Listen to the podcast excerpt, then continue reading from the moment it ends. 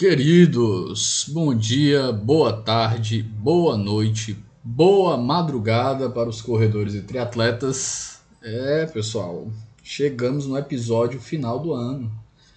Foram 50 episódios esse ano. A gente começou na primeira semana de janeiro, como eu espero fazer a mesma coisa em 2024. E a gente não falhou nenhuma semana. Foi um episódio por semana até hoje e a gente está encerrando aqui, entrando em recesso. Eu queria agradecer a todos vocês pela companhia nesses quase esses quase não, esses quatro anos que a gente fez esse ano de 11.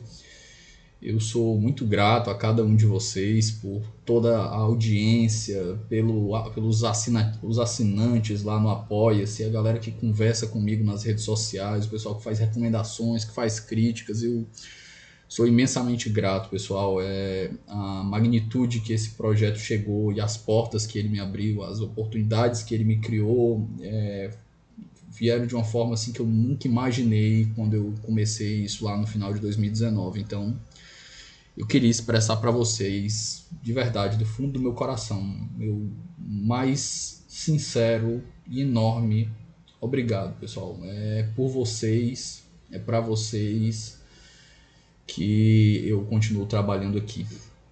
E eu não podia deixar de aproveitar, pessoal, que estou tentando, todo mundo que está me acompanhando nas redes sabe que eu estou tentando o LLM agora, né? E um dos pontos que o LLM é bem pesado é a parte financeira, apesar de eu estar tá esperando uma bolsa, a bolsa nunca vem com ajuda de custo para manutenção lá. Então, quem gosta aí do programa e quiser me ajudar, qualquer assinatura é bem-vinda. Assim, às vezes a gente tenta sair da inércia, se tivesse cada é, assinante do 11 aí doasse um real, eu acho que eu já estava despreocupado da minha vida, dava para fazer até um pé de meia. Mas não dura nem cinco minutos se você pegar aí o seu o link aí que está do Apoia-se na descrição do episódio, você assinar qualquer um dos planos. Você pode ter acesso aí a, a livros, você pode ter acesso ao nosso grupo com os episódios antecipados que eu já gravei. E isso é muito importante para o projeto porque é um dos pontos que a minha dedicação exclusiva à academia me permite é, estudar. Né? Então a qualidade do 11 ela vem porque também em parte as pessoas que estão ouvindo aqui estão me ajudando a, a, a custear esse projeto. Então, se você, o 11 faz parte da sua vida, faz parte do seu dia a dia, faz parte da sua formação, pense com carinho para ajudar o projeto aí. Repito, qualquer ajuda é muito bem-vinda, pessoal.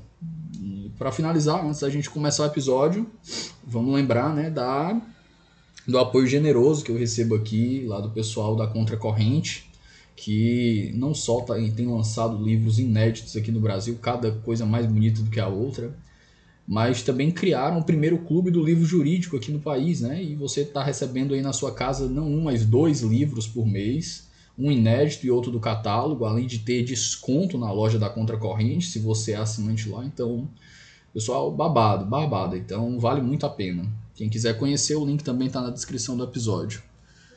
Então, espero aí que vocês gostem do episódio. Um forte abraço.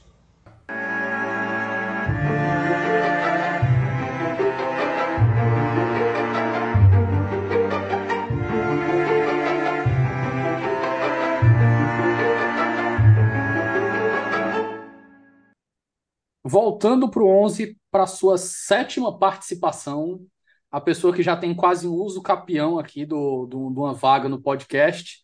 Eu recebo hoje um grande amigo, um colega de pesquisa, Rodrigo Becker, para a gente falar sobre o nosso livro, né? Que eu não ia passar o ano lançando o livro e não ia trazer um merchan para o meu podcast, porque não faz sentido.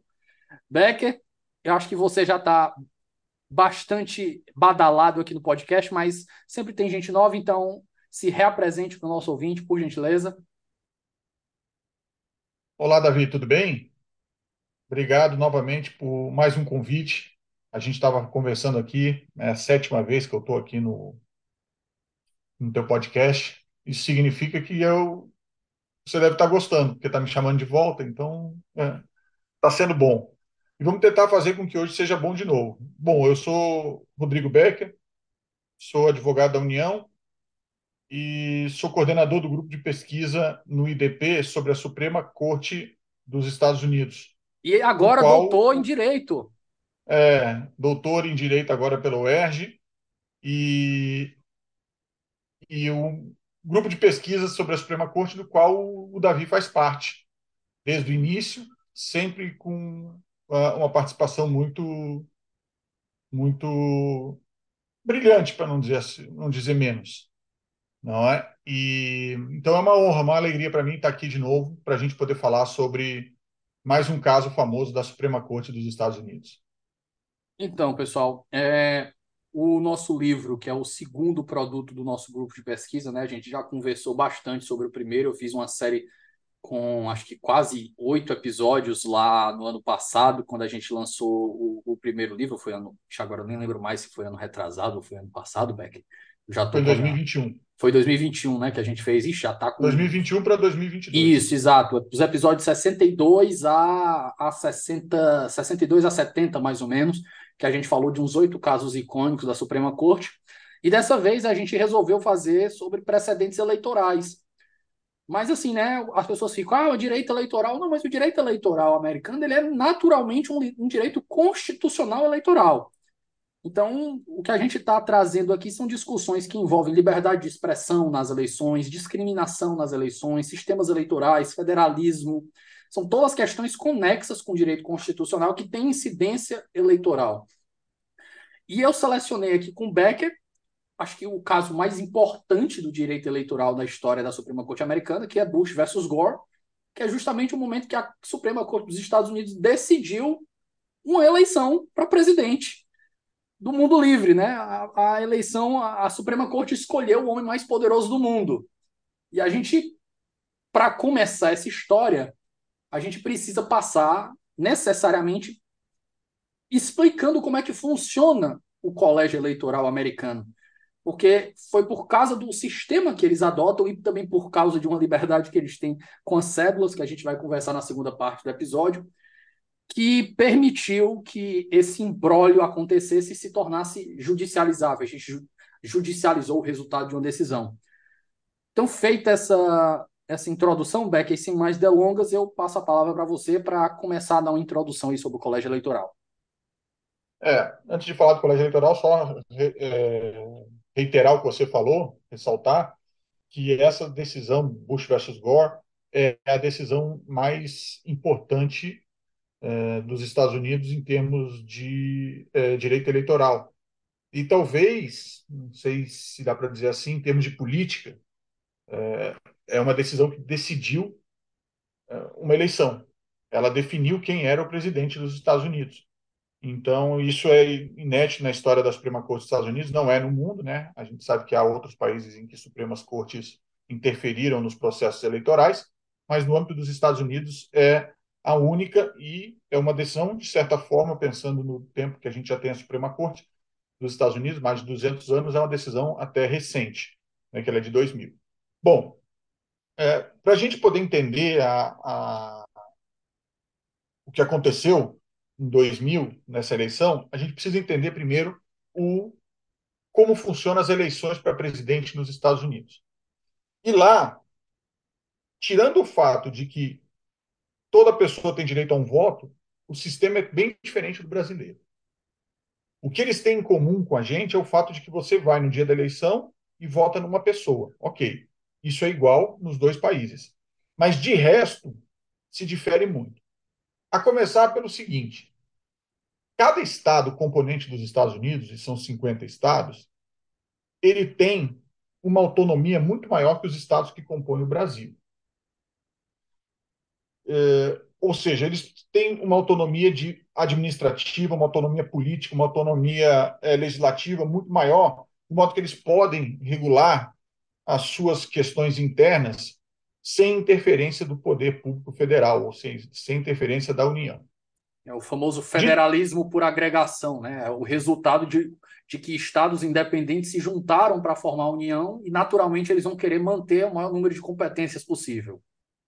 É, é uma diferença, exatamente, a diferença de formação do Brasil para os Estados Unidos. Os Estados Unidos eram 13 colônias que se uniram para formar um país, e no Brasil era uma colônia só que se dividiu em vários estados é, quando ficou independente. Antes da independência, né, mas quando ficou independente. É, então, é, a gente tem esse modelo.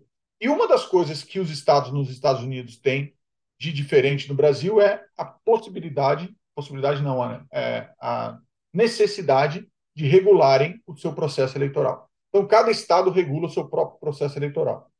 E isso inclui o processo eleitoral para presidente do país. Cada estado define as regras de votação no seu âmbito estadual. No estado, âmbito estadual é óbvio, né? Mas vamos lá. É, cada estado define essas regras. A única coisa que a lei federal define nesse aspecto é a data, ou seja, todos os estados deverão fazer uma eleição para presidente na data tal. Ponto. Como essa eleição vai ocorrer em cada estado, é cada um desse, é cada estado desses que define como ela vai acontecer. Então, por exemplo, um estado pode definir que eleitores são todas as pessoas que moram no estado, mais as que moram no exterior e que tinham é, residência no estado. Outro estado pode definir que os eleitores são só as pessoas que residem, não aceita votos de fora do estado. É, há uma série de, de, de, de, características que cada estado pode definir. Hora da votação, ele pode definir diferente para cada estado. É, tipo de cédula, e aqui vem o nosso ponto mais importante, né? Tipo de cédula, é, como essas cédulas vão ser entregues aos eleitores. Outra coisa que pode acontecer, é possível que haja em um estado uma votação para presidente junto com votação para outras carreiras. E até outros, outros plebiscitos cargos. e referendos também, né? Que Isso, junto com plebiscitos e referendos, enquanto um estado pode definir que no dia da eleição ele vai fazer a eleição dele só para presidente.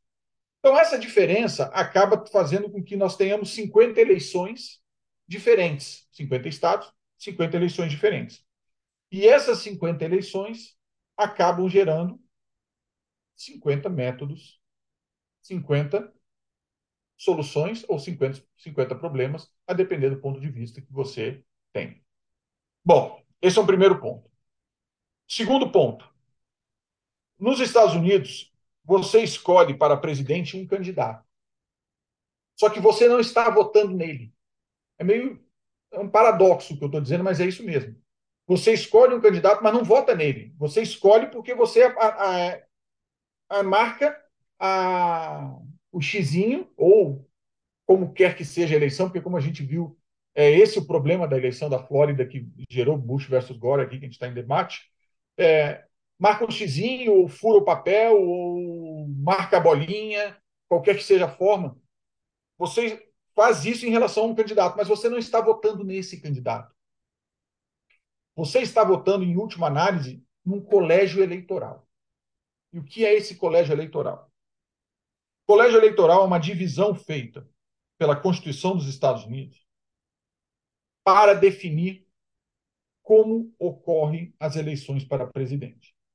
Então, cada estado tem o seu colégio eleitoral. O que é o colégio eleitoral? Um grupo de eleitores escolhidos por cada partido que representam o candidato naquele estado. Parece confuso, mas é isso mesmo. Vou tentar repetir aqui. Você tem em cada estado os partidos, né? Em regra, a gente tem dois grandes partidos, né? Os outros são não, não fazem não fazem qualquer tipo de diferença no, cenário jurídico americano. Muito embora em Bush versus Gore tenha uma, uma questão até interessante, mas deixa para depois. É, os partidos republicano e democrata. Cada partido desse tem o seu colégio eleitoral seu colégio eleitoral são os membros do partido que dão o voto para presidente. Então, basicamente, você vota para eleger esse colégio eleitoral. E esse colégio eleitoral depois elege o presidente. Então, vamos lá. Califórnia tem 55 votos no colégio eleitoral. Então, há 55 representantes dos democratas e 55 representantes dos republicanos. O presidente que ganhar a eleição no voto majoritário naquele estado, na Califórnia, ganha os 55 votos. Então, Bush versus Gore em 2000. Quem ganhou a Califórnia não ganhou os 10 milhões de votos da Califórnia. Quem ganhou a Califórnia ganhou 55 votos, que é o colégio eleitoral. Na Califórnia, então, são 55 votos. 55 membros do colégio eleitoral votam no candidato. Como eles são membros do Partido Republicano ou do Partido Democrata, eles vão votar teoricamente, nos candidatos daquele partido. Isso é um tema para uma outra decisão que o Davi até já escreveu sobre isso, mas não é o caso aqui. Vamos só fixar nesse ponto. Então, você eleitor da Califórnia, você votou em George Bush em 2000. Você não votou diretamente em George Bush, você votou nos eleitores do colégio eleitoral, os republicanos, que posteriormente vão votar em George Bush. Então, a Califórnia tem 55 votos no colégio eleitoral. Já Delaware, que é o menor estado americano, tem três votos apenas. Tomando tudo isso, você chega a um número absoluto que define o número de eleitores do colégio eleitoral, somando os 50 estados. E esse número é de mais ou menos 530. 538. 538. Que é 438 deputados e 100 senadores. É a soma. Isso. 538 votos. Então, somando todos os estados, tem que dar 538 votos. 538 votos significam 538 membros que vão dizer para qual presidente eles dão os seus votos. E esses membros, repito, foram escolhidos na eleição direta para presidente. Estou repetindo. O eleitor de George Bush ou o eleitor de Al Gore, em 2000, escolheu na cédula um dos dois, mas não votou diretamente em um dos dois. Ele votou no colégio eleitoral específico daquele Estado. Pois bem, esse é um ponto importante. Então, são 538 o número máximo. Isso significa que para chegar é, à eleição, precisam precisa um Doi- candidato. 275, né? Acho que é 271, não? 271 é, acho que é alguma coisa assim. Isso. Ele precisa de do- 271 votos. É, metade mais um, é, tem razão. Isso. 271 votos. Então ele precisa de estados que somem 271 eleitores desse colégio eleitoral. Esse é o ponto importante. Então, se ele ganha na Califórnia, ele já ganhou 55. Aí ele vai bem. Se ele ganha na Flórida, que é o ponto de, de destaque aqui, ele ganha mais 27. Então você tem 55 mais 27, você já conseguiu aí 82 votos. Você está bem. Você vai alcançar 271. É quase um terço do que você precisa em dois estados. Exatamente. Em dois estados você pode ter um terço. Agora, se você eh, juntar Delaware, Rhode Island, eh, Kentucky, outros estados, Nebraska, Maine. Nebraska, outros estados menores, talvez você junte 5, 6, 7 estados e não dê 20 votos. Então, esse é uma- um detalhe importante do sistema. É por isso que as campanhas, muitas vezes, focam nos grandes estados, nos grandes colégios eleitorais. Becker, tu me, permi tu me permite um- um- uma contribuição aqui? Eu vou pedir licença porque o, o meu artigo para o nosso livro, que é o, o 29º capítulo, né, porque a gente ordenou por ordem cronológica, e o meu foi um dos últimos a ser julgado, que é Tiafalo versus Washington, e eu tive que explicar a estrutura do colégio eleitoral para discutir o problema, né? E o ponto que o Becker estava falando, que é a lógica do colégio, é que existem certos estados que são determina determinados, já são pré-determinados para certo partido. Então, você não vai ver a Califórnia ou Nova York votando em republicano. Da mesma forma que você não vai ver um, um, estado que eles chamam de redneck, hoje o Texas, o Texas já foi um swing state, mas hoje o Texas é um estado conservador, você não vai ver o Texas votando para um candidato democrata. E o resultado disso é que o, as eleições elas giram muito em torno de estados que são chamados swing states, porque os, os, os candidatos eles já tomam os grandes estados que não são swing, que eles não mudam de voto, eles já tomam como dados. Então, por exemplo, você não vai ver nem o Trump, por exemplo, nem a Hillary, que era a época do caso, fazendo eleição na Califórnia, porque não tem muita necessidade. Que a Califórnia já é um estado pré-determinado para os democratas.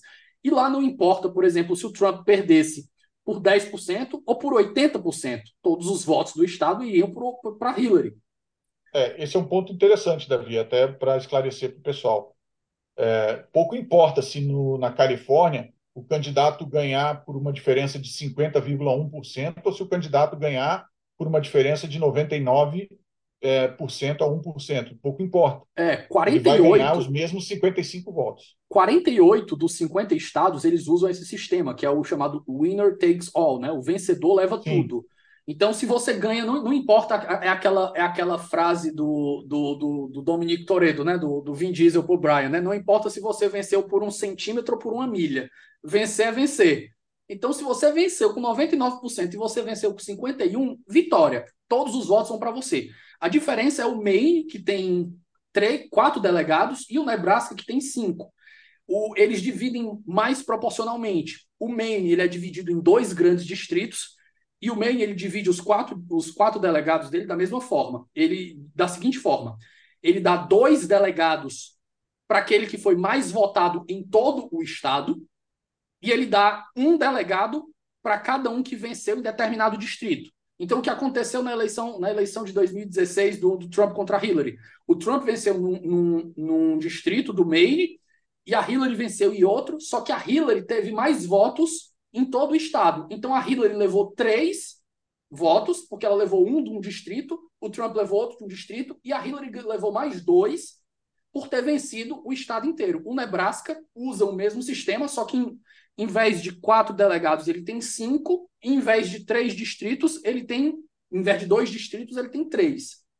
O grande problema dessa eleição, e aqui é um ponto importante sobre o colégio eleitoral, pessoal, que foi discutido no caso em Tiafalo versus Washington, de quem era de fato os votos do colégio eleitoral. Porque dentro dos founding fathers, dentro dos framers, a galera que criou a Constituição, não havia um consenso. E o que aconteceu depois da eleição do Trump é que, como o Becker falou, né, primeiro você tem uma eleição preliminar, que é a eleição que as pessoas vão às urnas. E depois que as pessoas vão nas urnas, passa algum tempo, alguns dias, algumas semanas, e aí os delegados mandam seus votos. Antigamente eles iam para Washington, eles mandavam os votos, eu nem lembro como era. O Becker tem mais, tem, tem mais expertise, expertise que eu. Mas aí eles mandam seus votos para Washington. Mas o que, que aconteceu? Nesse interstício da primeira eleição do povo e da eleição dos delegados, muitos dos delegados democratas começaram a entrar em desespero porque o Trump ia ser presidente.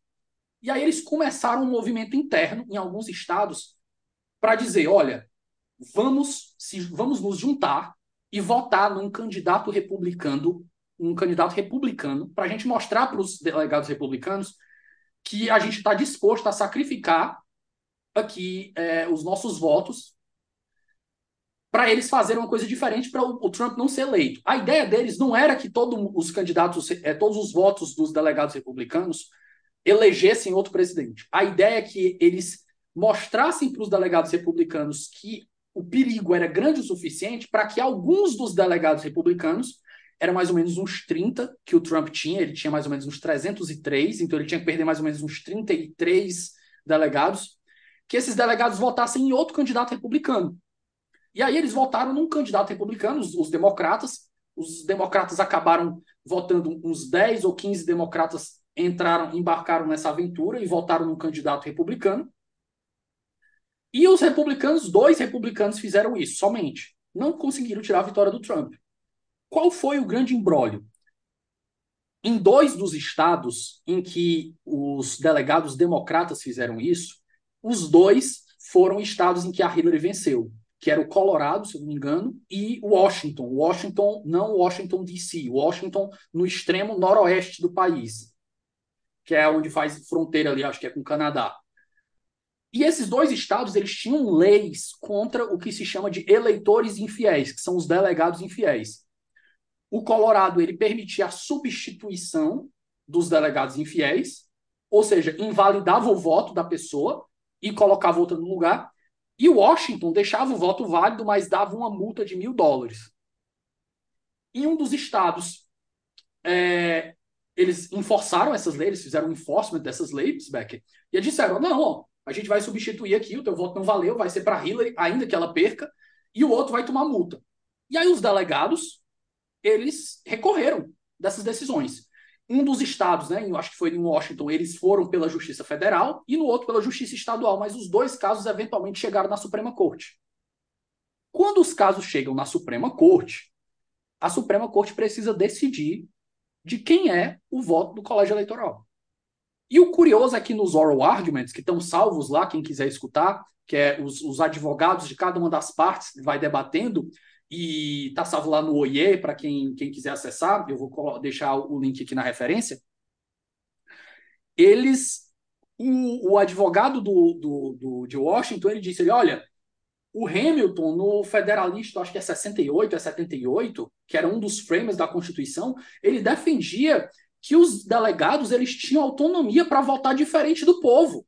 Isso daqui é um mecanismo contra a democracia das massas, porque a gente tem que lembrar que os Estados Unidos eles não foram desenhados para ser uma democracia tradicional, pessoal, eles foram desenhados para ser uma república. Porque a ideia de democracia que tinha na época era democracia grega, democracia de massas.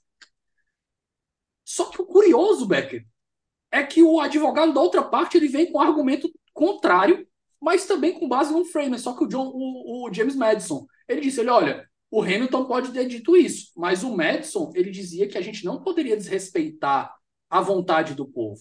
Os delegados aqui eles são meros despachantes da vontade do povo. Nada além disso. Em resumo, que já não dá para ficar pequeno, né? Porque eu já fiz um, um, um, corte gigante aqui. A Suprema Corte, né, na, no voto da, da ministra, acho que foi na Sônia Sotomayor, se eu não me engano, foi a Helena Kagan, ela fecha o voto de maneira muito emblemática, né? We the a gente vai provar que we the people rule, né? Nós o povo governamos, mas ela disse, ele, olha, o voto pertence ao Estado e não pertence aos delegados. Só que quando ela diz que o voto pertence ao Estado, ela legitima as leis que punem os delegados. O que a gente pode extrair desse voto dela, do que não foi dito, é que os estados que não têm leis contra eleitores infiéis, que até aquele momento eram 12 ou 16 estados, salvo engano, era permitido que os delegados votassem contra. Porque o que, o que ficou decidido no holding é que as, aquelas leis elas eram constitucionais. Mas, basicamente, esse é o grande embrólio que envolveu o Tiafalo e que, basicamente, sistematiza aí como funciona a, a eleição. Mas aí eu deixo o Becker retomar aí, partindo para Bush versus Gore, se ele não quiser fazer mais um adendo. Espera só um momento que a gente volta já.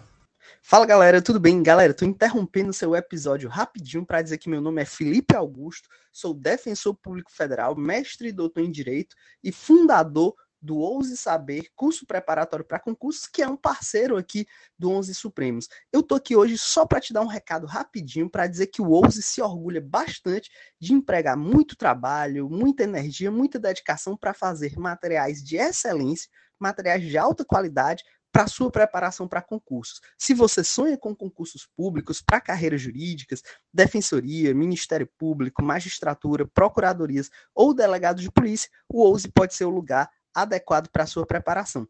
Vem conhecer a gente no arroba Ouse Saber no Instagram e conheça os nossos cursos que já aprovaram mais de 5 mil pessoas. Mas eu quero só terminar a parte do, do desses votos estados. É, o ouvinte deve estar pensando, tá, mas e como é que chegam ao número de é, delegados por cada estado, ao, ao, número do colégio eleitoral de cada estado. É, esse número é feito de acordo com o número é, de com os representantes do Congresso. Então, e o censo decenal, né? Isso, isso. É, de acordo com os representantes do Congresso, que são definidos de acordo com o censo. Né? Então, é, isso leva ao número de delegados. Faz essa, essa analogia. Então, a Califórnia, como tem é, a, população, a maior população dos Estados Unidos, por isso que eu peguei como exemplo, a maior população dos Estados Unidos, ela tem o maior número de representantes no, no parlamento e, por consequência, tem o maior número de delegados no colégio eleitoral. E, curiosamente, são sempre subrepresentados, né, os maiores estados. E os, e os menores estados são sobre-representados. Sim. E, bom, então, feito essa, essa, esse apanhado, a gente pode dizer que a eleição nos Estados Unidos é uma eleição até de forma indireta, não é direta, porque você vota nos delegados e os delegados é que vão escolher os seus candidatos. Como os candidatos, como os delegados são representantes dos seus partidos, em regra, eles vão votar no próprio, é, no próprio candidato. A gente viu aí na fala do Davi que tem essa discussão se eles são obrigados ou não a votar no seu próprio candidato. A questão foi resolvida em Chafalo versus Washington, mas o que importa aqui é que cada delegado vai votar no seu, é, no representante do seu. Cada delegado é representante do seu partido e vai votar no candidato do seu partido. Pois bem, é, eu falei, eu vou só corrigir dois números, Davi. Eu estava olhando aqui minha, minha anotação, vou corrigir dois números. Primeiro, que a Flórida não tem 27 votos, ela tem 25, né? Pelo menos na eleição de 2000 eram 25. É, e o segundo é que a gente falou que tem que ter 271, na verdade tem que ter 270, porque 271 já passa um voto da, da maioria. E aí, o que, que aconteceu, antes da gente passar para os fatos de Bush versus Gore, vamos falar sobre o que aconteceu no colégio eleitoral em 2000. O que aconteceu é que a Flórida tinha 25 votos. E esses 25 votos eram suficientes para dar a vitória para cada um dos dois candidatos. Então vamos aos fatos agora para entender, Davi, o que, que aconteceu lá em 2000. Bom, o que a gente tem é que em 7 de novembro de 2000 houve a eleição americana para escolher o presidente dos Estados Unidos. Nessa eleição americana, como a gente também já viu, todos os estados, de a forma como eles se regulam, votaram num candidato específico para presidente. Haviam vários candidatos, mas que importam, haviam dois, que eram George W. Bush e Al Gore. É, por que, que importa? Porque são os dois candidatos que sempre disputam a presidência, do Partido Republicano e Democrata. Todos os estados votaram, né, trâmites normais. E nos Estados Unidos, a forma de contagem dos votos na maioria dos estados, em quase todos praticamente, é igual. É uma contagem mecânica. Então, máquinas é que contam os votos. De modo que é possível saber, de modo rápido também, quais são os resultados. E no dia 8 de novembro de 2000, eu peço atenção a, a, aos ouvintes aí, as datas, as datas são importantes nessa decisão. Em 8 de novembro de 2000, pela manhã, já se sabiam os resultados das eleições em 49 dos 50 estados. O que isso significa? Que já se sabiam quantos delegados estariam votando em cada um desses 49 estados, de modo que já se sabia quem, qual dos candidatos estava levando esses votos e quantos votos eles teriam no dia 8 de novembro pela manhã. E feita a conta, nos 49 estados, definido quem tinha vencido, Gore ou Bush, em cada um dos estados, chegou-se à conclusão de que Al Gore tinha 267 votos, enquanto George Bush tinha 246 votos. Nenhum dos dois, portanto, atingiu o mínimo de 270 para ser eleito presidente. E vejam, Al Gore ficou a três votos, três delegados de ser eleito presidente. Isso significa que, por exemplo, um estado como Delaware poderia dar a presidência a Al Gore.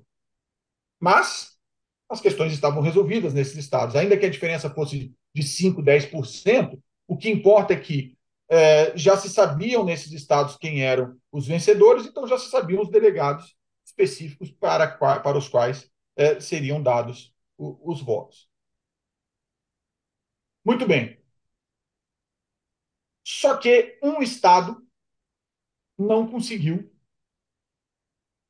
terminar a votação até amanhã do dia 8 e, mais ainda, não é que terminar a votação, não, desculpa, terminar a contagem dos votos na votação. E, mais importante ainda, cada parcial que saía.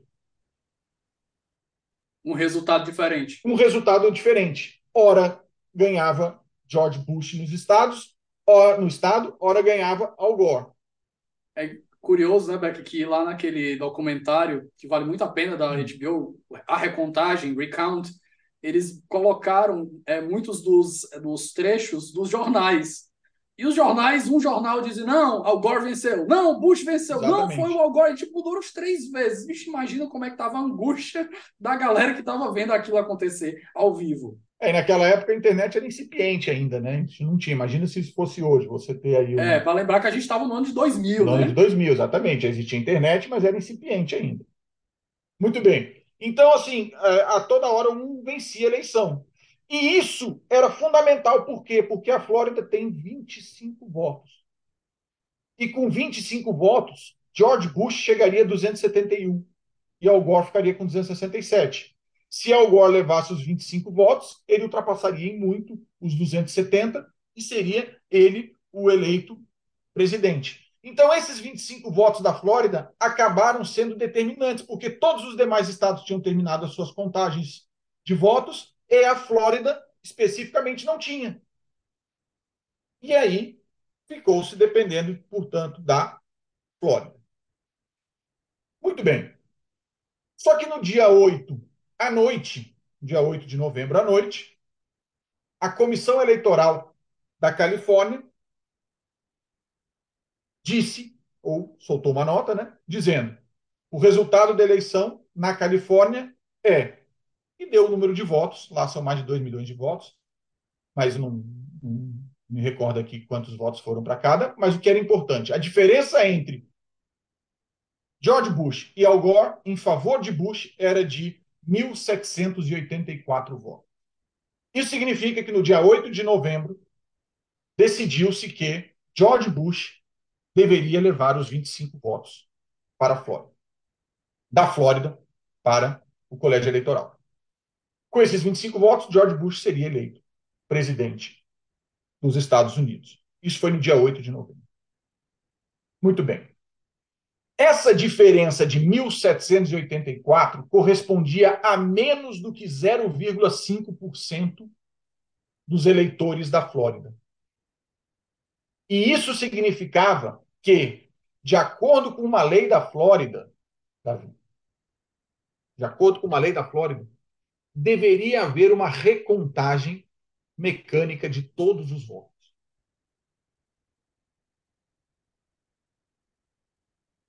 Então essa recontagem tinha que ser feita. E aí continuava o suspense. Se na recontagem mudasse, o. Becker, foram mil, 1.784, né? Isso, 1.784 votos. Eu acho que eu lembro do, do, do recount aqui de cabeça, né? Ele diz que é uh, 0,03% a diferença, né? Isso. E a lei ordenava qual, é, é, recontagem, recontagem em qualquer valor abaixo de 0,5. 0,5. A lei determinava que qualquer diferença abaixo de 0,5 deveria 0,5% é, por cento, deveria dar a, o direito de, de recontagem. E a diferença aqui, para ficar claro para quem está ouvindo, era 0,03, pessoal. A diferença do cara mais poderoso do mundo para o outro, de escolha do cara mais poderoso do mundo para o outro, era de 1.700 votos num país que tem 300 milhões de habitantes. Exatamente. Ou seja, esses 1.784 votos estavam decidindo a, a eleição. Muito bem.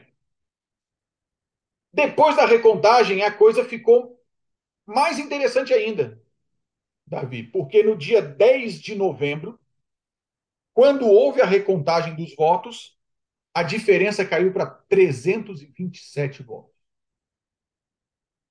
Ou seja, nós, está, nós estávamos, né? Eles estavam decidindo a eleição para presidente dos Estados Unidos por 327 votos. Certo. Agora, eu preciso fazer uma observação importante. A Flórida, à época, era um estado governado por um presidente. Por um presidente, desculpa, por um governador, governador republicano. O irmão do Bush, né? Irmão do Bush, Jeb Bush. E, portanto, e, portanto, a secretária de Estado do Estado, secretária de Estado do Estado, que é mais ou menos como se fosse a secretária de Justiça do Estado, é uma. Estou fazendo uma, uma. Uma correlação assim, só para tentar ficar mais, mais fácil de visualizar.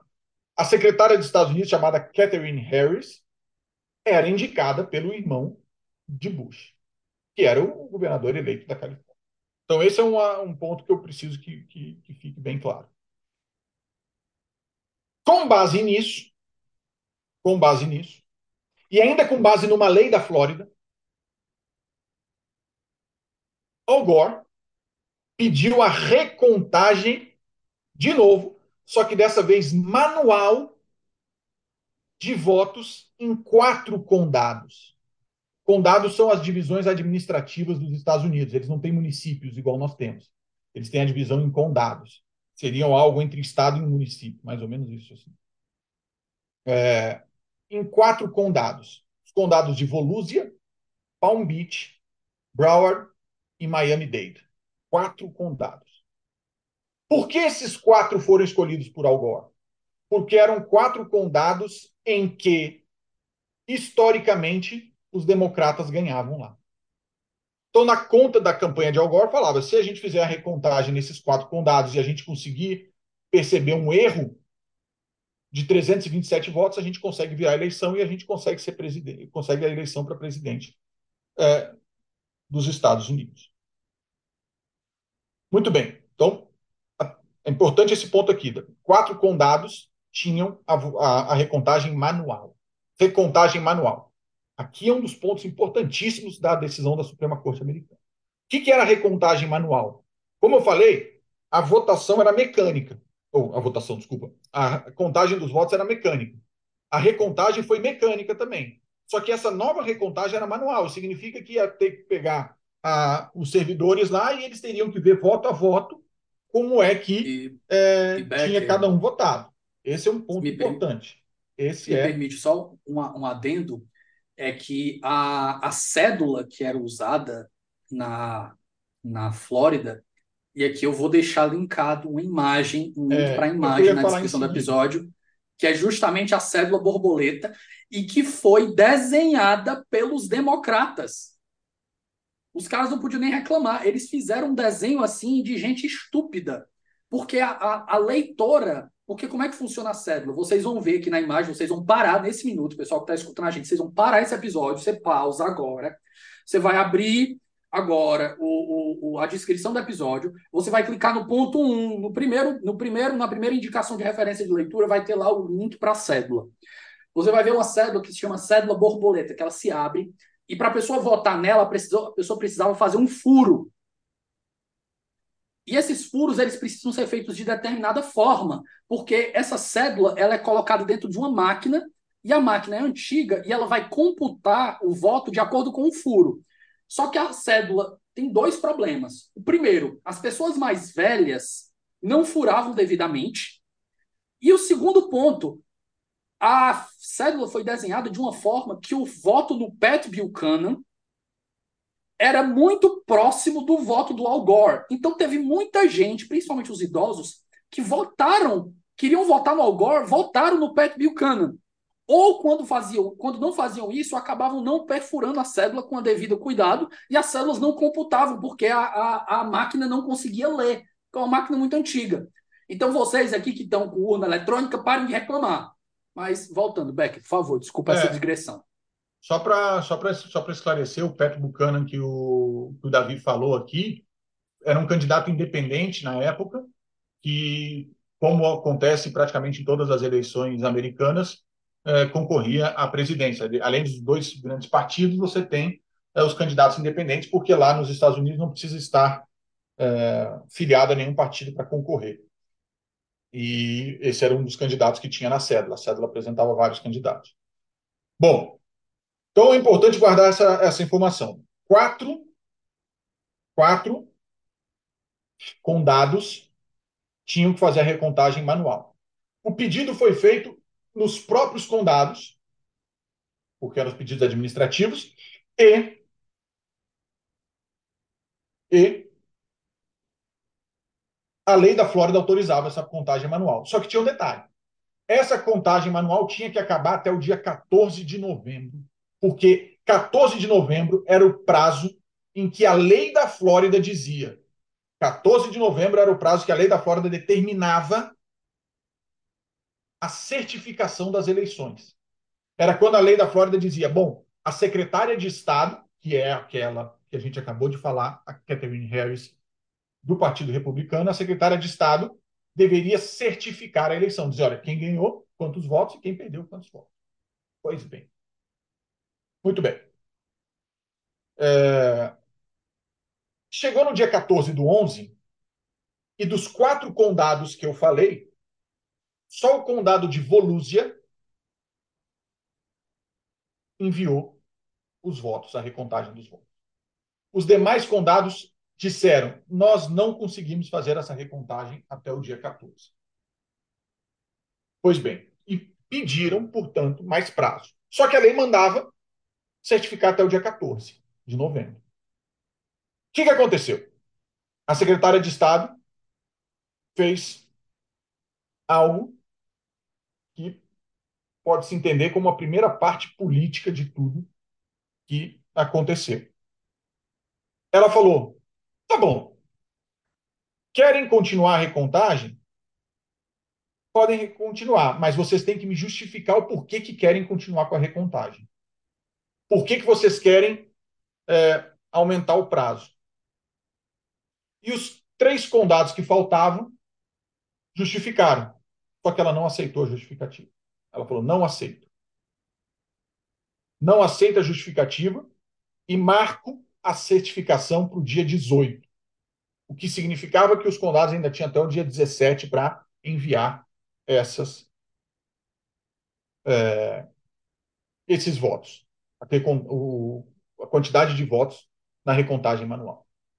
Então, atenção às datas. 17 de novembro era a data final para enviar, porque a secretária de Estado não atendeu o pedido de extensão maior do prazo para envio dos votos recontados pelos três condados. Dia 18 de novembro, ela falou: Eu vou certificar a eleição dia 18 de novembro, com os votos recontados ou não. Eu vou certificar. E aí vem, dia 17 de novembro, a Suprema Corte da Flórida, que é o maior o órgão judicial, maior, mais alto órgão judicial do estado da Flórida, a Suprema Corte da Flórida, deu uma decisão dizendo não pode certificar a eleição no dia 18. Está proibida a certificação no dia 18. Valendo a observação que a corte da Flórida era predominantemente liberal à época. Democrata. A maioria dos membros eram. Oh, é, democrata, desculpa. Isso. E falou: não pode certificar. Muito bem. Ok. Dessa decisão da Suprema Corte da Flórida, Bush recorre para a Suprema Corte dos Estados Unidos. Só que essa não é a decisão que a gente vai analisar. Essa é uma primeira, é um primeiro recurso para a Suprema Corte dos Estados Unidos. Num processo, numa ação que chegou na Suprema Corte e foi cadastrada como Bush versus Palm Beach County Canvassy Board. É o nome da, dessa decisão. E o que, que a Suprema Corte dos Estados Unidos falou? Ela disse, basicamente. Ah, antes de, de falar da que a Suprema Corte dos Estados Unidos falou. A Suprema da Corte da Flórida, ao dizer que dia 18 não podia ser certificada, ela deu prazo até o dia 26 de novembro. Então ela falou: olha, você não pode certificar dia 18, mas você tem que certificar até o dia, até o dia 26. E foi para a Suprema Corte dos Estados Unidos. E chegou na Suprema Corte dos Estados Unidos, a Corte disse, rapidamente, ela deu uma decisão e falou: a decisão da Suprema Corte da Flórida não é clara. Quase os embargos declaratórios, né? mais ou menos isso. É como se tivesse havido uns embargos declaratórios para uma instância superior. Mas ela falou: a, a, Suprema, a decisão da Suprema Corte da Flórida não é clara. Volta para a Suprema Corte da Flórida e esclareça as razões pelas quais você está mudando o prazo para certificação. É uma mudança com base na legislação da Flórida ou é uma mudança com base na legislação constitucional? Na lei constitucional, né? Se é possível falar isso. Muito bem. Volta para a Suprema Corte da Flórida. Ela faz os esclarecimentos. E no dia 26 de novembro, dia 26 de novembro, Catherine Harris certifica a eleição na Flórida e diz: George Bush é o vencedor na Flórida por uma diferença de 537 votos.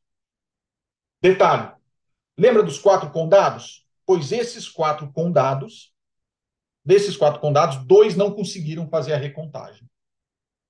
E os outros dois fizeram. Palm Beach estava entre eles? Miami-Dade e Palm Beach.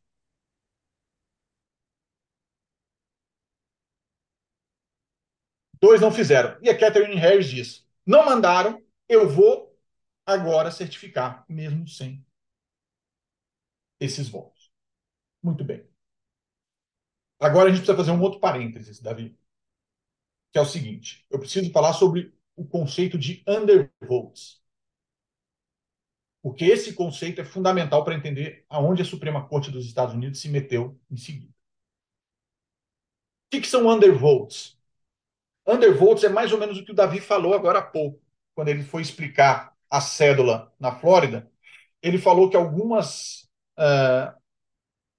alguns votos não ficavam claros se você tinha votado ou não, porque a bolinha que tinha que furar não tinha caído direito. Ou porque a bolinha tinha, fido, tinha ficado pendurada. Então, é, é mais ou menos assim: a bolinha ou não caiu porque ficou pendurada, ou porque a bolinha foi mal furada, então ela ficou, ela ficou presa. Uma ficou pendurada, a outra ficou presa. É uma coisa bem detalhista, mas é isso mesmo. E isso são chamados de undervotes. E esses votos eram considerados votos não válidos. Então, esse é um ponto importante. Vou fechar parênteses, mas gostaria de deixar claro o que é undervote.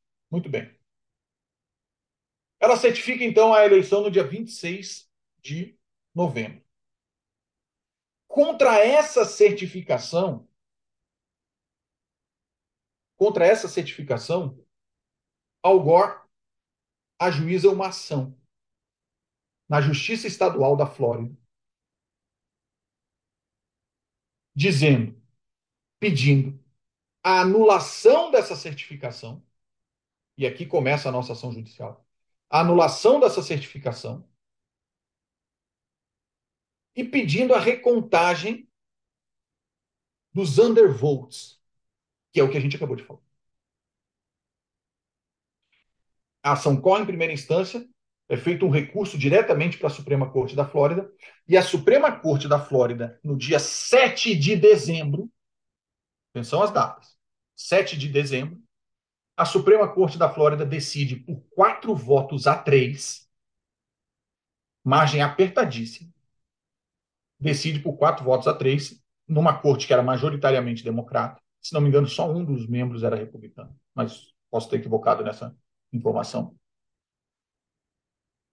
Por quatro votos a três, ela determina a recontagem manual de todos os undervotes da Flórida, e não só daqueles quatro condados, de todos os condados da Flórida. Essa é a decisão da Suprema Corte da Flórida. Vejam, a eleição americana foi feita no dia 7 de novembro e no dia 7 de dezembro, 7 de dezembro, você não tinha ainda o presidente do país. Um mês sem definição do presidente. E com toda a pinta de que fosse demorar mais, né? Porque determinou a recontagem manual de todos os undervotes. Undervotes eram os votos que não foram computados. Então tinham que ser recontados manualmente de todos os condados. Lembra dos quatro condados? Dos quatro, dois não conseguiram mandar. Imagina fazer a recontagem de todos. Bom, essa foi a decisão. No dia 8 de dezembro, George Bush interpõe um recurso para a Suprema Corte dos Estados Unidos. E ele pede para a Suprema Corte dos Estados Unidos a suspensão da recontagem e na sequência, ele iria pedir que fosse concedido certiorari, ou seja, que fosse admitido um recurso que ele ia né, interpor. A Suprema Corte dos Estados Unidos, no dia 9 de dezembro, portanto, dois dias depois da interposição do recurso, ela determina a suspensão da recontagem. A recontagem já tinha se iniciado, porque a decisão da Flórida era 7 de, de dezembro, já tinham dois dias de recontagem, e a Suprema Corte determinou a suspensão da recontagem. Parar. Nessa mesma decisão, a Suprema Corte já recebeu o pedido do George Bush como recurso e acolheu, desculpa, e recebeu o recurso e disse: vamos julgar esse recurso. Muito bem. Dia 10 do 12, portanto, estava suspensa a recontagem e foi o prazo que a decisão da Suprema Corte deu para que fossem apresentadas as alegações escritas. Decisão no dia 9, alegações escritas no dia 10 de dezembro. No dia 11 de dezembro foi marcado os oral arguments, ou seja, as sustentações orais. E no dia 12 de dezembro, a Suprema Corte emitiu sua decisão, proferiu sua decisão. Por 4 a 3, não, desculpa, eu vou falar da decisão na, na próxima parte, né, Davi? Vamos separar em três partes, vamos falar da decisão na próxima parte. A, decisão, a, a Suprema Corte é, decidiu. Antes de falar da decisão, é importante a data.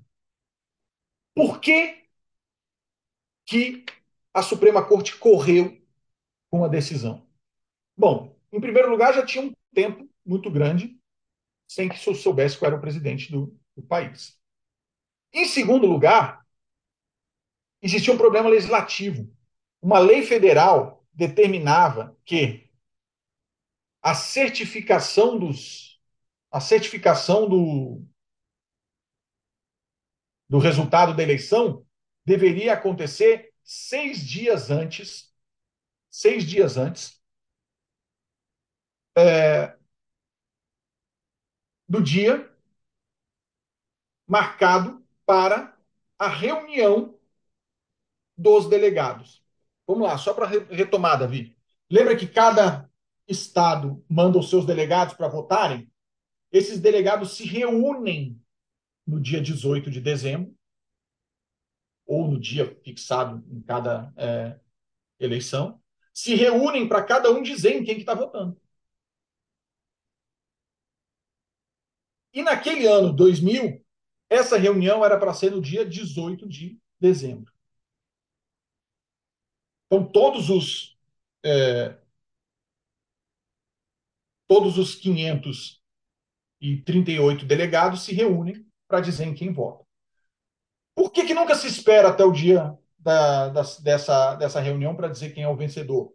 Porque já se sabe quem são os delegados, já se sabe que os delegados vão votar no candidato do seu partido. Então já se sabe quem é o, o presidente. Mas oficialmente é nessa data que você tem a eleição mesmo para presidente, porque é quando os, de, os delegados precisam é, se manifestar.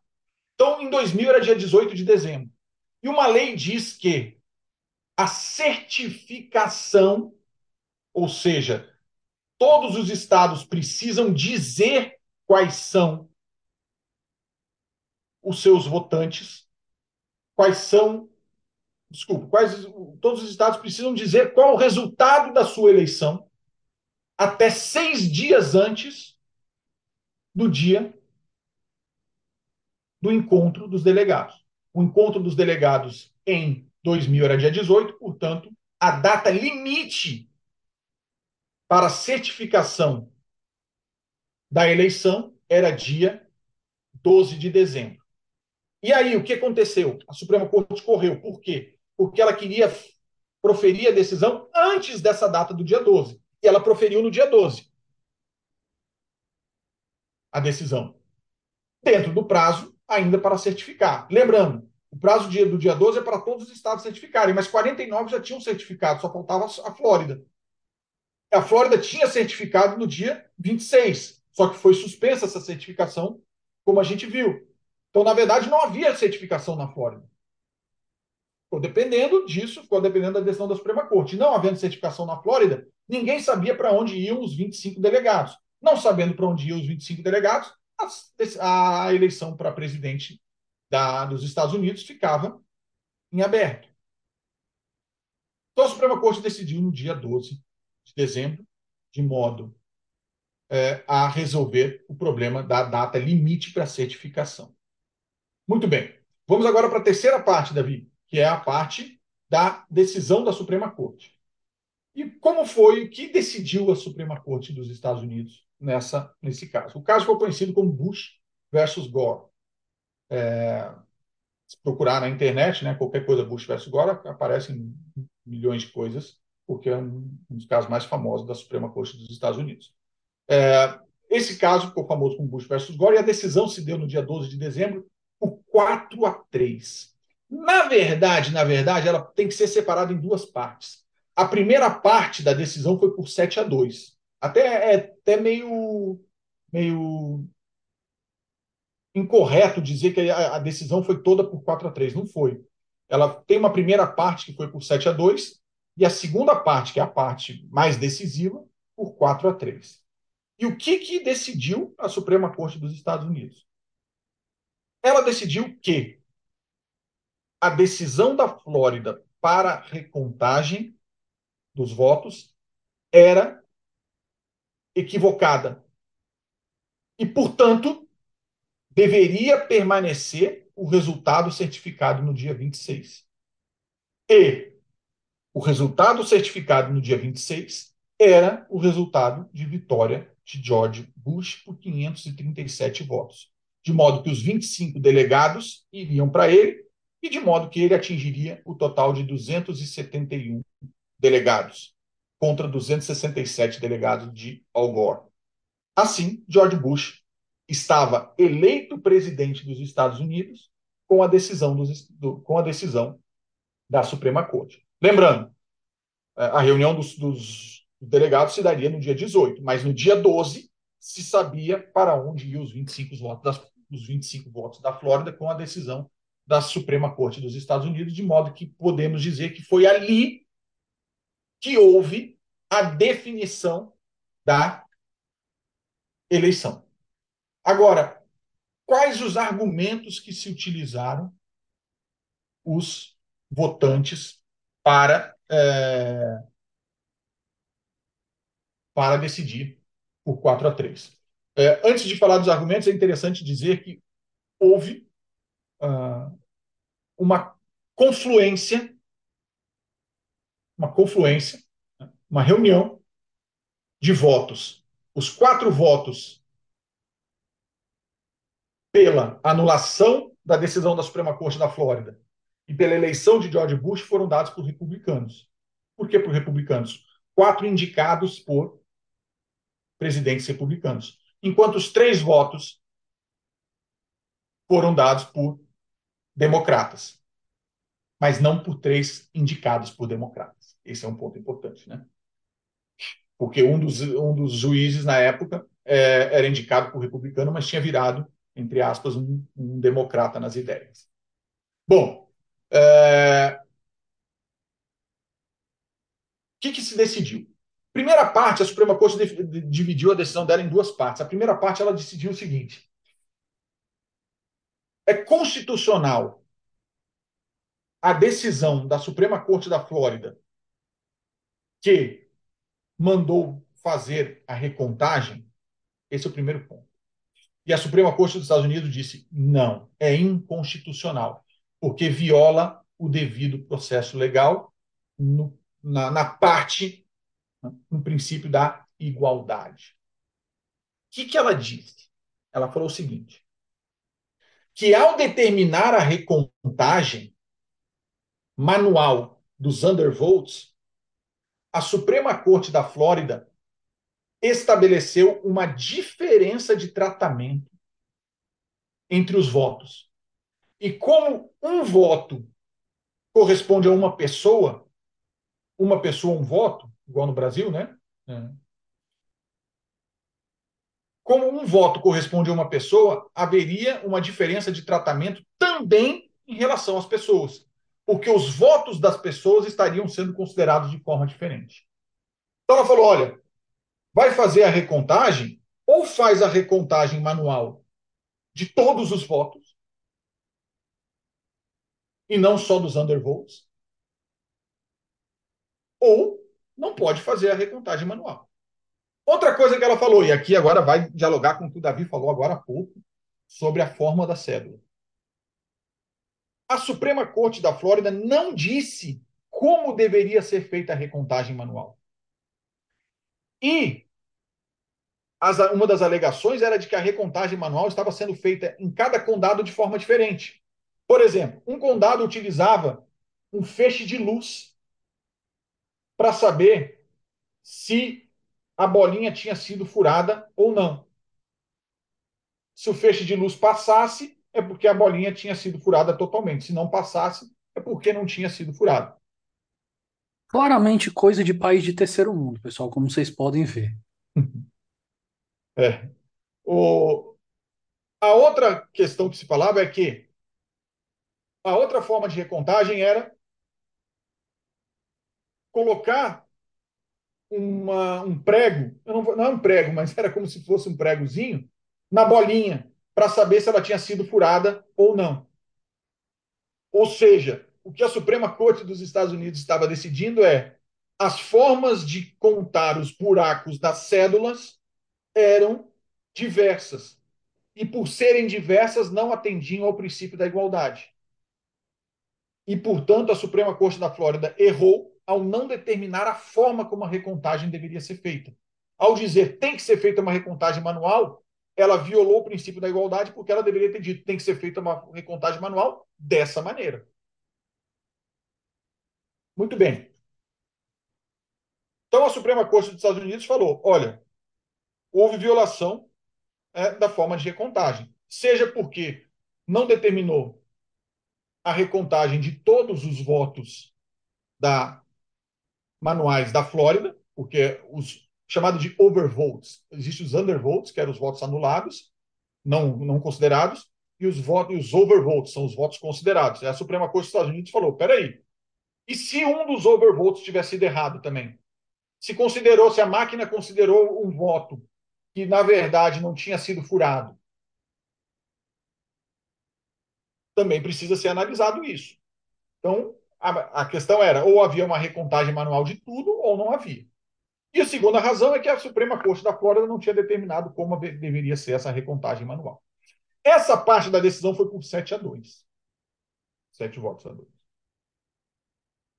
Mas veio a segunda parte da decisão. A segunda parte era: tudo bem, é inconstitucional a, a, a decisão da Flórida. Mas e aí? O que fazer com a eleição? O que fazer com a eleição? E aí a saída da maioria foi dizer: não há o que fazer. Não há tempo hábil. E aí lembra da data da certificação que eu falei? O dia 12 de dezembro? Não há tempo hábil na lei para que seja feita essa recontagem manual em todos os condados. De modo que a única solução possível é a única solução possível é determinar que a certificação já feita no dia 26 de novembro é a válida e, portanto, George Bush é o presidente. Basicamente, o que a maioria disse foi que não havia tempo hábil para uma nova recontagem e, portanto, é, o que já tinha sido feito, a, a contagem que tinha sido feita deveria ser a, continu, a contagem que deveria valer. Essa foi a decisão da maioria. Só que tem um detalhe. Alguns detalhes. Os votos vencidos, os votos vencidos tinham é, razões fortes também. Razões fortes. A primeira, eles diziam: não é papel da Suprema Corte dos Estados Unidos analisar a lei da Flórida. Por que analisar a lei da Flórida? Porque teria que analisar a lei da Flórida para saber se a contagem ou a recontagem estava sendo correta. É mais ou menos como a gente tem aqui no Brasil de não conhecer do recurso especial ou do recurso extraordinário. É como se eles dissessem: não conheço, porque não há uma violação à norma constitucional. Haveria uma norma só, haveria uma violação só de leis da Flórida e isso não era competência da, isso não seria competência da Suprema Corte é, da, da Flórida. Ou, desculpa, dos Estados Unidos. A segunda coisa que, que é interessante, que constou na decisão, é que é, eles disseram que esse negócio, que essa coisa de que não daria tempo era uma profecia. Usaram essa expressão, né? Era uma profecia é, e uma ilusão, e não algo é, baseado em fatos, porque é possível que fosse que, que desse tempo de, de, fazer uma recontagem até em outro prazo, mas num prazo anterior ao dia 18 de dezembro, que era o prazo final da, da reunião dos, dos eleitores. Então, para eles, para os três votos minoritários, deveria haver uma recontagem. Deveria haver a recontagem manual, com regras estipuladas pela Suprema Corte da Flórida. Então, a Suprema Corte da Flórida deveria dizer como que deveria ser essa recontagem manual. Então, seria uma recontagem manual em todos os condados e com regras estabelecidas pela Suprema Corte da Flórida. Muito bem. Isso foi uma decisão por 4 a 3. Portanto, por uma maioria simples, decidiu-se a eleição dos Estados Unidos, com base nessas duas, com base é, principalmente, né, não, não só nisso, mas principalmente nessas duas, é, nesses dois argumentos que eu citei. A Suprema Corte da Flórida não poderia ter é, decidido da forma como decidiu, porque não estabeleceu critérios para todos os, para todos os condados, e a Suprema Corte da Flórida deveria ter determinado a contagem, a recontagem de todos os votos, não só dos uh, undervotes. E essa, portanto, Davi, foi é, a decisão da Suprema Corte dos Estados Unidos em 2000, que, é, como a gente falou, decidiu a eleição americana daquele ano e é tida como a decisão mais importante da história em termos de política americana. Becker, tem um, um, um artigo do Jason Mazzoni, lá da Universidade de Illinois, que ele desenvolve uma teoria de subprecedentes existem os precedentes, né? Lá nos Estados Unidos tem os consolidados que são super precedentes, que é aqueles que ninguém mexe. E ele desenvolve uma teoria de subprecedentes, né? Ele parte da premissa, olha, se existem super, existem sub. E aí ele vai elencar, eu acho que são nove tipos de precedentes que ele tem uma força ou reduzida de autoridade, ou eles são tão limitados que eles não conseguem ser aplicados de outra forma. E um dos casos, vou, vou dar dois aqui que eu lembro de cabeça. O primeiro deles, ele pega casos que são narrowly tailored, né, que eles chamam de feito sob medida. Aí ele cita um caso de um cara que está preso, que foi fazer um recurso, o advogado morreu e o cara ficou diante de uma injustiça tão grande que era para o cara estar tá livre, mas por causa de uma injustiça procedimental e de, uma, de um azar que o cara teve, a Suprema Corte vai e desenha um precedente tão específico, ela usa uma linguagem tão específica para o precedente que você não consegue imaginar outra situação que nem aquela, que, senão aquela do, do, do caso concreto. Então, um precedente que foi feito para aquele caso, mas nenhum outro. E ele chega num caso de um precedente que ele diz que ele, olha, outro, outro caso de um subprecedente é Bush versus Gore, que foi um caso que foi feito, foi escrito para nunca acontecer novamente. Você nunca mais vai ver aquele caso na vida. É, é como se fosse um, um, um cometa centenário. E ele coloca o Bush versus Gore com essa ideia de um subprecedente, não de que ele não tenha força, mas de que ele não vai ser utilizado novamente. Ele não é, não tem força de precedente. O que, que tu acha dessa tese? É, Davi, na verdade, isso é uma, é uma das grandes discussões da, da doutrina americana, que é o seguinte: Bush versus Gore é precedente ou não é? Essa é a grande discussão. E por que isso? Porque em determinado trecho né, é, do voto do, do Rehnquist, do William Rehnquist, ele fala que eles estavam decidindo apenas aquele caso concreto. É, ele diz mais ou menos assim: é, estamos é, decidindo, é, é, esse, essa definição serve apenas para é, esse caso. Ele não fala que não é um precedente, mas também não fala que é, mas também usa uma expressão que, que eu acabei de falar. Estamos decidindo apenas esse caso. Mais ou menos assim. E várias partes da doutrina americana entendem que várias partes da doutrina americana entendem que, ao dizer isso, ele quis estabelecer que aquilo não é um precedente. Só que tem um artigo muito interessante, eu não vou lembrar de quem é agora, é, mas tem um artigo muito interessante sobre o tema que fala que fala sobre essa questão Bush versus Gore é, é, é precedente ou não é? é mais ou menos esse o título. Só que ele faz uma análise das decisões da Suprema Corte de 2000 para cá, e Bush versus Gore só é citado uma vez. Uma vez. Em contrapartida, Bush versus Gore é citado mais de 50 vezes por tribunais estaduais. Ou seja, os tribunais usam Bush versus Gore como precedente, mas a Suprema Corte dos Estados Unidos não usa Bush versus Gore como precedente a doutrina diz que não é um precedente, mas também pode ser um precedente. Com a eleição agora, com a última uh, eleição nos Estados Unidos de Biden e Trump, veio muito à tona Bush versus Gore, porque disseram que poderia ser utilizado como precedente pelo Trump para impugnar a, a eleição. É, a verdade é que a questão não chegou na Suprema Corte dos Estados Unidos.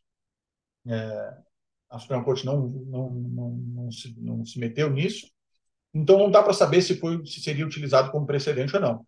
Mas a regra é, é, entende-se quando se fala em, em subprecedentes que você falou, ou quando se fala em decisões que não fixaram precedentes, o grande caso é Bush versus Gore, porque haveria essa parte da decisão que diria, que diz que aquilo é uma decisão apenas para o caso concreto. E essa expressão é entendida como é, não, não, não formação de um precedente.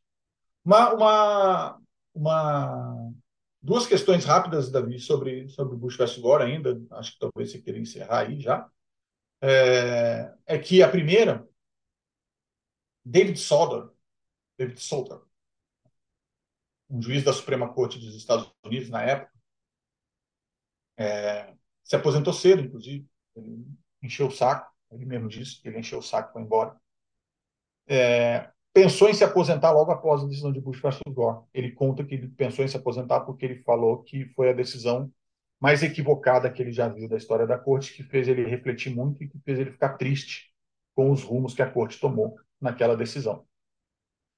É, Souter é, foi, foi nomeado pelo, por um republicano, mas é, meio que virou de lado e passou a ser um cara que votava com os, com os democratas.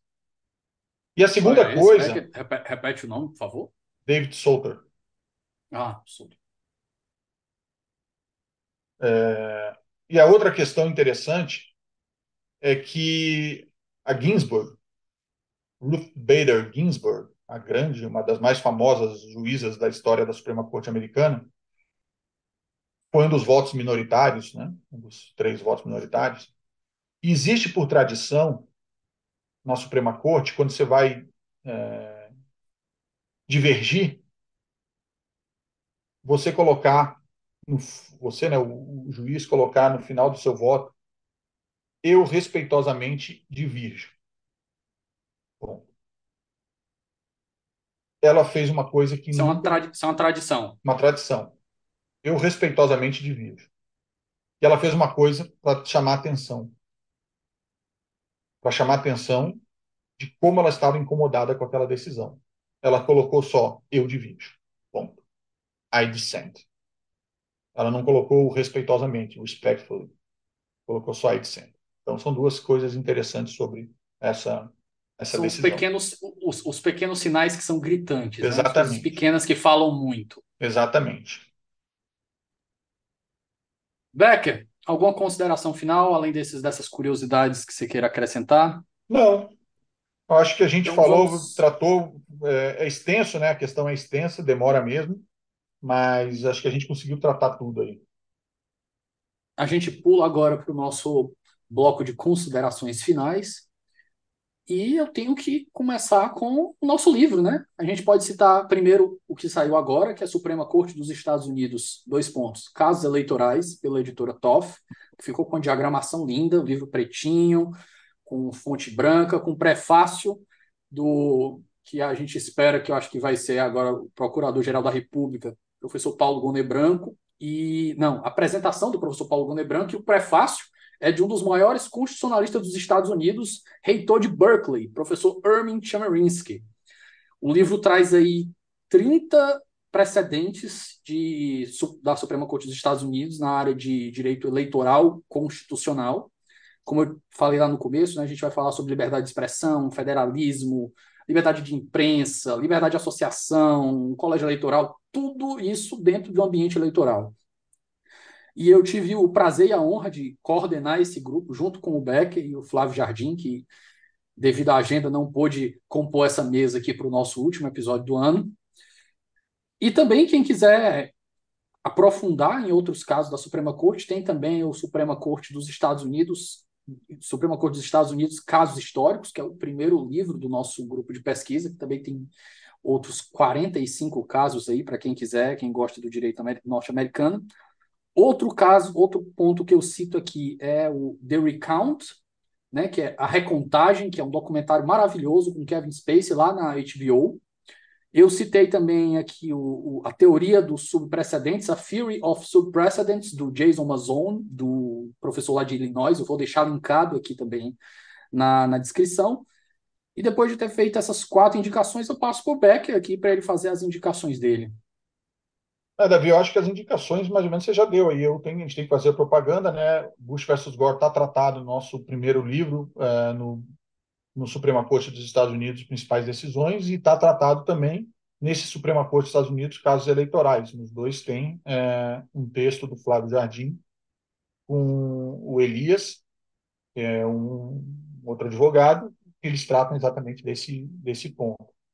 E é, tem a, como você já tinha, acho que você já tinha mencionado, não sei se você mencionou no curso do, do episódio aqui, Davi, o, o documentário na HBO sobre, sobre Bush versus Gore, chamado A Recontagem. E... Comentei aqui, foi, o, foi a última indicação. Ah, foi a última indicação, tá. Então, é... e assim, Em português são esses é, os, os textos, mas se quiser algo em inglês, aí basta jogar no Google Bush versus Gore, que vai encontrar diversas coisas. É uma produção enorme, muita coisa mesmo sobre, sobre, é, sobre o tema. É, vale a pena, porque é um tema bem instigante, como a gente pode ver aí. É, diversas, diversas uh, nuances, né, diversas questões que foram sendo uh, tratadas. É uma questão de política, é uma questão constitucional, é uma questão procedimental, é, é uma questão eleitoral. Então, assim, são, são diversos detalhes que, que fazem dessa decisão uma das decisões mais é, importantes da, é, da história, né? É, acho que é isso, Davi.